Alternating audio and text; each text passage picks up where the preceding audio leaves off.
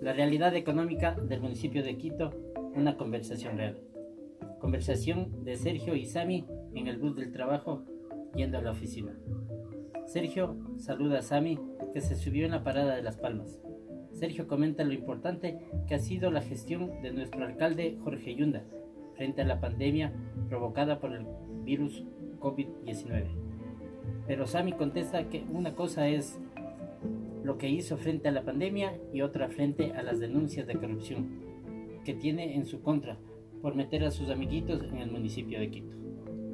El oro mero está en problemas. ¿Cómo va a decir que le hackearon en la cuenta del EMAP y ahorita que está en el boom de la corrupción? Pero si estaba metido gente de Genco, una empresa constructora que son amigos del Ecuavoli. Aquí en Nayón habían jugado un partido de boli entre ellos, ya que el partido político que les auspiciaba